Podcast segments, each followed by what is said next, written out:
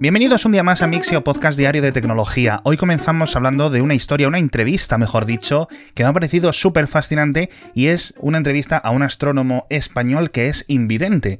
Se quedó ciego ya después de acabar los estudios universitarios, con lo cual no es ciego de nacimiento.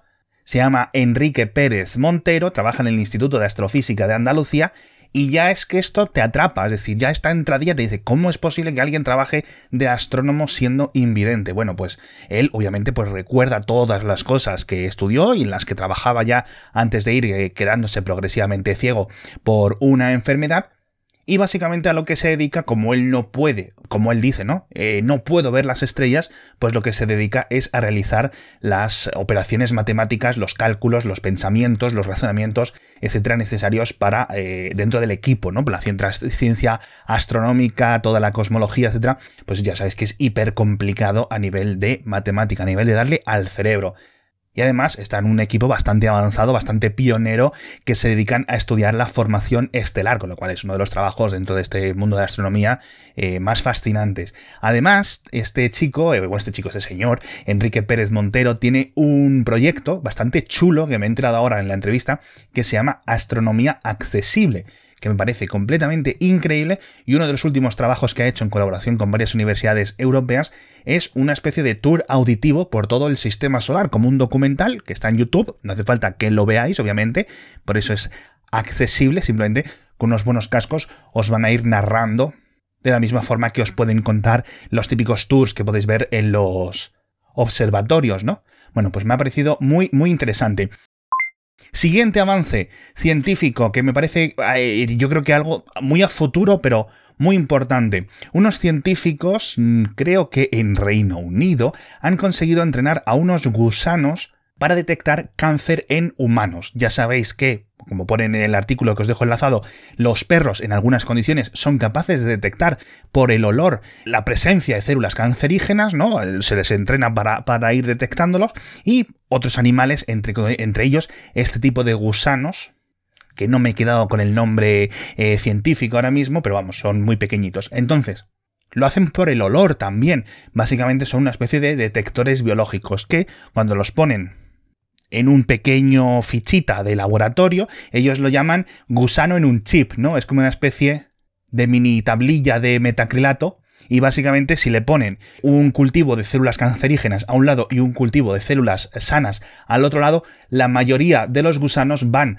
hacia las células cancerígenas y además incluso de toda esta fiabilidad resulta que se les puede incrementar su eh, certeza, su acierto con unas modificaciones genéticas cambiando alguno de parte del genoma, parte de sus genes que, eh, digamos, hace la labor de la detección de olores, con lo cual podrían incluso eh, mejorarse y ser cada vez más efectivos para detectar diferentes tipos de elementos, con lo cual esto, imaginaos, ¿no? En el futuro puede llegar a ser súper avanzado, simplemente pones un cultivo y si detectas que los gusanos se acercan a, ese tipo de células que has sacado del paciente, pues oye, más o menos dices, ostras, tú, ¿qué hay aquí, no? ¿Qué hay aquí que, puede ser algo interesante? Así que bueno, me ha parecido fascinante. Entrad en los enlaces para, para verlo.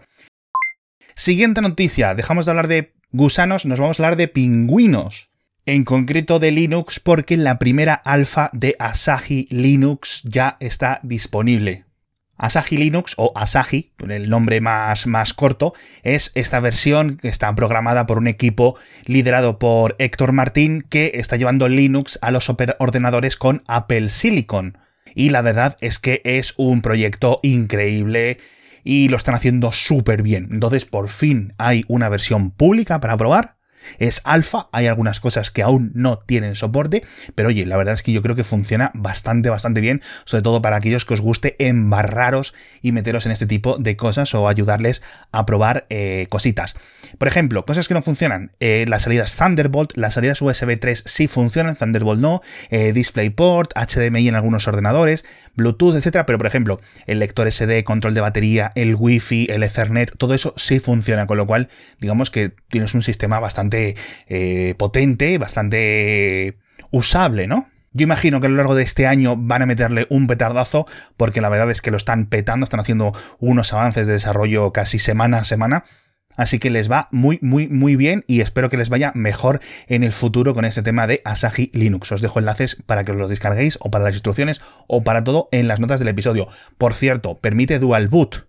¿Vale? Es decir, no tenéis que quitar Mac OS del todo. Podéis hacer una partición con Linux y una partición con Mac y pueden coexistir. Vamos a hablar ahora rápidamente de los precios de las conexiones de fibra o de las conexiones en general por cable en todo el mundo, ADSL, fibra, cable, lo que sea. Porque la Unión Internacional de Telecomunicaciones ha vuelto a publicar, como cada año, el informe anual y tengo malas noticias, y es que las conexiones de, de, cable, las conexiones fijas, las conexiones de nuestras casas, han vuelto a subir de precio a nivel mundial por séptimo año consecutivo. No son mm, subidas grandes, pero es cierto que es una tendencia rara, es una tendencia que, que sí, que cada vez tienen más capacidad y más ancho de banda, etcétera, pero es cierto que no están bajando de precio, es decir, a lo mejor muchas personas, en vez de querer tener un gigabit por segundo a 50 euros en España, pues a lo mejor querrían tener 100 megabits a 5 euros. Sé que las cosas no funcionan en la infraestructura, pero sé que muchas personas eh, podrían y querrían pagar 5 euros solo por una conexión a internet eh, buena y estable en su casa, ¿no? Pero bueno, en fin, que esto es algo eh, a nivel mundial. Hay una cifra, hay un punto de referencia basado en los ingresos nacionales brutos per cápita, que entonces se puede adaptar, digamos, esa cifra monetaria por país, que está fijada en un 2% para que sea accesible, suficientemente accesible. Bueno, pues los últimos años ha pasado, ahí estamos ahora en el 3%. Ya digo, esto es a nivel global. En Europa están un poquito por debajo, porque bueno, las conexiones comparadas con los sueldos, los ingresos, etcétera, están relativamente bien. Y luego, pues os podéis imaginar, sudeste asiático, por ejemplo, sobre todo eh, Malasia, Indonesia, etcétera, unas conexiones, ya digo, las de cable muy caras, Oriente Medio, Sudeste Asiático, bueno, eso ya lo he dicho, Centroamérica específicamente, Latino, eh, Sudamérica en general, conexiones relativamente fuertes y a nivel, eh, sobre todo de precio más baratos, y además creo que en Chile es uno de los mejores países del mundo en este aspecto y también obviamente en África. Ya digo, no hablo de calidad de conexión, sino del precio de las conexiones. Os dejo todos los datos en las notas del episodio. Lo que sí baja y sigue bajando, y eso sí que son buenas noticias porque es lo que más personas usan, son las conexiones móviles. Bueno, siguen estando sus limitadas con los típicos limitaciones de de megas y de gigas, etcétera, pero bueno, poco a poco, poco a poco va cambiando la cosa, pero ya digo, sorprende que lleven siete años subiendo de precio comparativo las, eh, las conexiones eh, fijas. En fin, hablamos de muchísimas más cosas. Hablamos de Microsoft, que ha empezado a añadir una marca de agua a los ordenadores que estén utilizando Windows 11 pero que no tengan soporte oficial.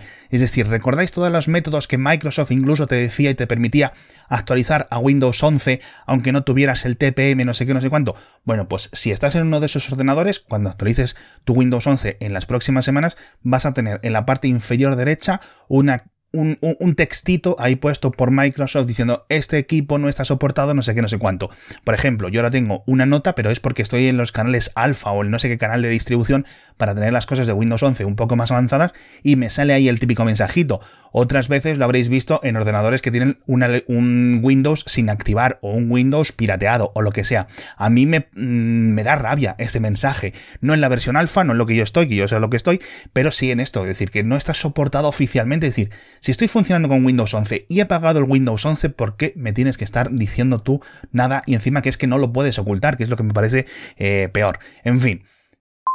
También hablamos de infraestructuras. Eh, Turquía ha inaugurado el puente colgante más largo del mundo, en concreto 2023 metros, la parte colgante, la sección colgante de este puente que está sobre el mar de Mármara y que supera a un puente japonés, el Akashi Kakillo o Akashi Kaikyo, creo que lo he pronunciado bien la segunda vez, en Japón, que tiene unos 1900 metros, con lo cual unos 50-60 metros más largo este puente turco, que para que tengáis una referencia, quizás un poco más de cultura popular, es casi el doble de largo que el Golden Gate de California, el Golden Gate de San Francisco. Y bueno, oye, pues este tipo de infraestructuras son caras, pero merecen la pena. Por ejemplo, los habitantes de esa zona, ahora en 6 minutos de coche, yendo a una velocidad moderada, aunque es cierto que hay que pagar un peaje, me parece que son como 10-12 euros al cambio, pues hacen, pasan de la isla al, a la parte continental pueden cambiar de una parte a otra de Turquía sin tener que hacerse 60 minutos de ferry o tener que irse a dar el rodeo por Estambul, por los puentes que hay por aquella zona. Con lo cual, bueno, pues esto es increíble a nivel de tecnología, a nivel de infraestructura. Hablamos de Telefónica Tech, esta consultora de IT que tiene Telefónica a nivel internacional, que ya solo en Reino Unido tiene mil empleados, está empezando a crecer como la espuma. El año pasado compraron una empresa por 400 millones, ahora han comprado otra por 200 millones y todos los empleados que va absorbiendo pues ya suman más de mil. Me parece increíble lo que está creciendo esta división o esta sección de Telefónica no solo en España, no solo en Reino Unido, sino en general en todo el mundo, la verdad es que tienen un montón de, eh, de, de, proyectos, ya digo, pero de consultoría, un poco así estilo, ¿cómo os puedo decir? Como Accenture y este tipo de cosas. Hablamos también de Facebook, hablamos de un robotito con Arduino, muy chulo, y nos vamos con una última noticia, y es que solo el 1% de los podcasts incluye transcripciones. Por ejemplo, este podcast que estáis escuchando ahora mismo está en el 99% que no incluimos transcripciones. Deberíamos de hacerlo. La tecnología yo creo que ya está ahí para hacer transcripciones automáticas de una forma relativamente fiable y barata, así que os prometo que lo voy a investigar porque ya son parte del estándar de la distribución de podcast, que además de tener, digamos, ese fichero MP3 o ese fichero de audio con el podcast, con lo que vosotros estáis escuchando, pues haya una etiqueta que le diga al cliente de podcast que estás utilizando dónde están la transcripción, digamos, como un fichero de subtítulos que os bajáis cuando, cuando tenéis una película, etc. Entonces, hay algunos clientes que ya lo soportan y van saliendo mis frases o irían saliendo las frases de los podcasts que escuchéis según las va pronunciando o según las vais escuchando. En fin, me comprometo a investigarlo, me comprometo a, estudiarlo. Eh, muchísimas gracias a todos por estar conmigo un día más. Ya habéis visto que no tengo patrocinador esta semana, igual eh, voy un poco más rápido incluso. En fin, nos vemos mañana con más noticias de tecnología. Muchísimas, muchísimas gracias a todos por estar conmigo un día más. La verdad es que me gusta mucho que me escuchéis, me gusta mucho, muchísimo, muchísimo, muchísimo mi trabajo y me encanta que estéis al otro lado de mi micrófono. Así que nos vemos mañana con más noticias de tecnología.